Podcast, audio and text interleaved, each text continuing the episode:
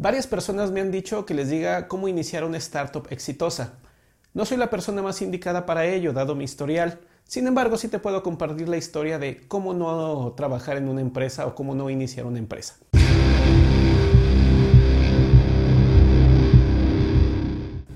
Hace algunos años fundé una empresa junto con un colega. Iniciamos con un montón de ganas.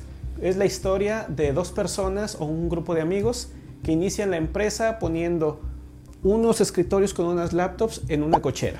Y así estábamos. Esa era nuestra forma de trabajo. Dos personas, dos roles. Un gestor de proyectos y un programador. El programador era yo. Y funcionaba muy bien para proyectos pequeños, cosas que pudiese gestionar yo solo. Él se encargaba de ir por los proyectos, de hablar con los clientes, de convencerlos y yo me encargaba de convertirlos en software. Eso funcionó muy bien durante un rato. Empezamos a traer otro tipo de proyectos, empezamos a conseguir unos clientes un poquito más grandes, por lo tanto empezamos a requerir personas. Contratamos un programador, yo me encargaba de asesorarlo, yo me encargaba de darle el seguimiento, desarrollaba, entregábamos y continuábamos de esa manera. Creímos que las cosas iban a ser fáciles porque se nos iban dando, digamos, muy bien.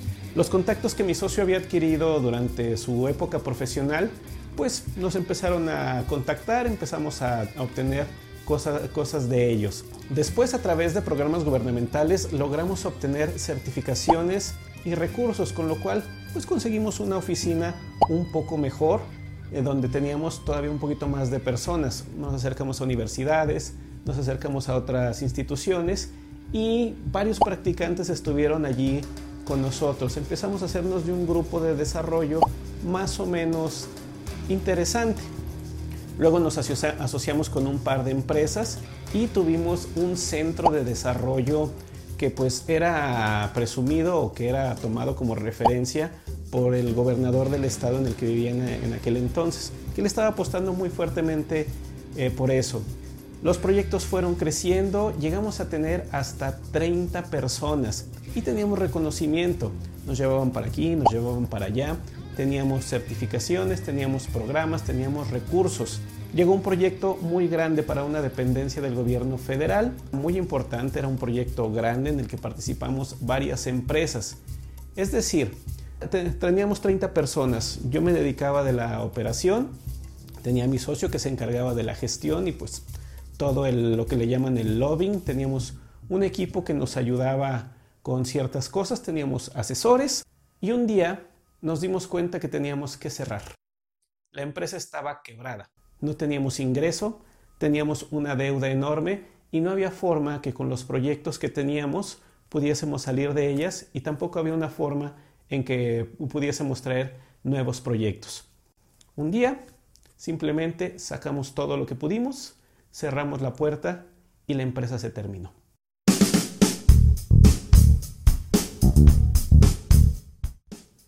Te puedo aconsejar después de esta experiencia?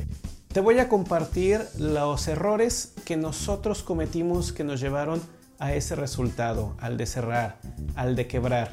Primero, nosotros no teníamos un plan de negocio.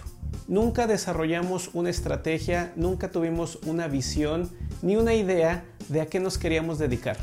Simplemente dijimos, somos buenos programadores, somos buenos desarrollando software y creímos que era suficiente con tener proyectos, tener gente y dedicarnos a programar. Nunca hicimos una misión, nunca hicimos una visión, nunca hicimos objetivos ni, ni planes. No los revisábamos anualmente. No teníamos planes de respaldo. Cuando algo fallaba, no teníamos otra, otra estrategia. Cuando un proyecto dejó de recibir ingreso, que era nuestro proyecto más grande, donde la gente estaba ocupada casi toda, no teníamos otro proyecto, no teníamos otra fuente de ingreso con la cual nosotros poder ir a conseguir algo que nos, nos mantuviera por allí. Por lo tanto, una de las cosas más importantes es esa. Haz tu plan de negocio, dibuja tu canvas, dibuja esas, esas bolitas, esos puntos importantes de, que van a definir lo que es la idea de negocio, la idea de valor, el negocio realmente. Si no, pues si tratas de ser nada más reactivo, las cosas no van a resultar de la mejor manera. Otra de las cosas que nos sucedió fue nuestros socios estratégicos. No los cuidábamos bien o aceptamos que ciertas prácticas poco éticas pues no nos importaran. Las veíamos, las podíamos identificar como malas, pero no las señalábamos y nos manteníamos ahí. Incluso tuvimos que pagar favores, tuvimos que hacer cosas similares y pues eso a la larga no es lo mejor. Un empresario me decía hace poco, la ética paga. Es decir, si tú te mantienes en una línea ética correcta, al final vas a tener buenos resultados. Nosotros nos asociamos con personas poco éticas y el resultado fue que al final tuvo malas consecuencias también para nosotros. Estábamos muy mal asesorados.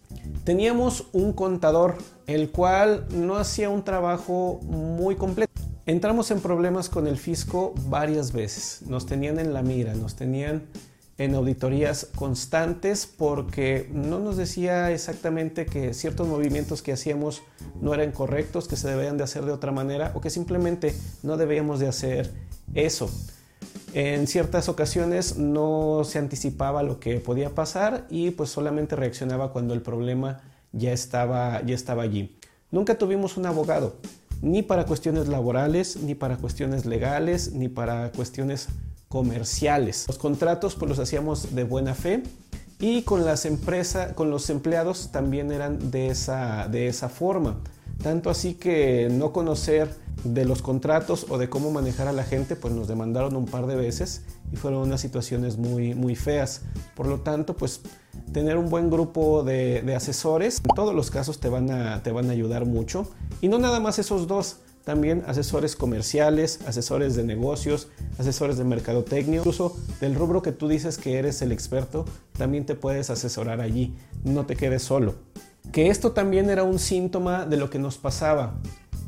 Éramos soberbios.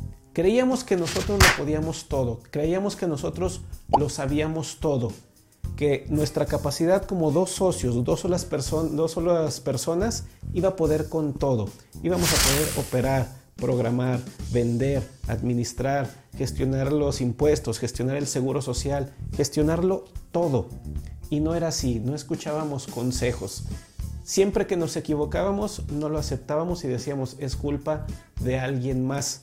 Eso nos llevó a muchísimos problemas y cuando ocurrían, pues no los aceptábamos. ¿Cómo podíamos estar nosotros tan equivocados si éramos perfectos? Mucha gente nos decía, están acumulando buenas, eh, buenos activos, traten de convertirlos en algo que haga crecer a la empresa. Y no lo hicimos así, nos lo fuimos personalizando. Queríamos crecer nosotros, queríamos recibir la gloria nosotros como individuos, no la empresa. Nunca pudimos capitalizar ni las certificaciones, ni las entrevistas, ni la red de contactos, ni todas las cosas que logramos obtener nosotros como personas. Simplemente nos las colgamos, las acumulamos para que salieran en las fotos y nos dijeran, ah, qué bien, qué buenos son ustedes. Pero la empresa iba muriendo lentamente. Tampoco hicimos una estructura organizacional. Dijimos, vamos a desarrollar software y todo el esfuerzo se concentraba en eso. No teníamos un área administrativa correcta, no teníamos un área de recursos humanos que manejara bien a la gente, no teníamos un área, de capacitación, no teníamos la estructura que le diera soporte a toda la operación, a nuestra idea principal. Por lo tanto, pues un error administrativo causó que un importante papel se traspapelara, que no llegara quien debería ser de llegar y por lo tanto no se dio respuesta a un trámite que era rutinario. Cayó una multa impagable no teníamos un programa para ir reclutando gente de manera, de manera correcta. Siempre éramos reactivos, reiterando. No nos asesorábamos, creíamos que lo podíamos todo, queríamos la gloria para nosotros.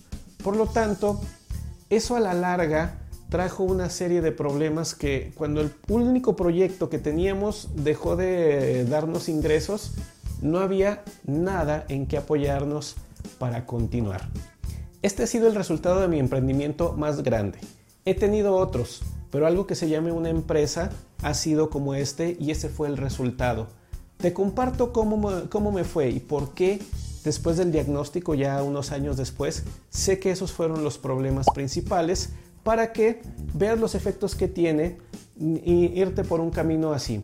Yo sé que la próxima vez que inicie un, em, emprendimiento, que quiera arrancar una empresa, voy a evitar esas cosas que ya, eh, ya cometí. Y espero que a ti también te sea de mucha utilidad. Con toda confianza puedes venir a preguntarme todo lo que, todas las inquietudes que tengas al respecto. Dale eh, suscribir al canal para que sigas recibiendo este contenido y pues con todo gusto continuaremos aquí compartiendo nuestras experiencias. Hasta la vista.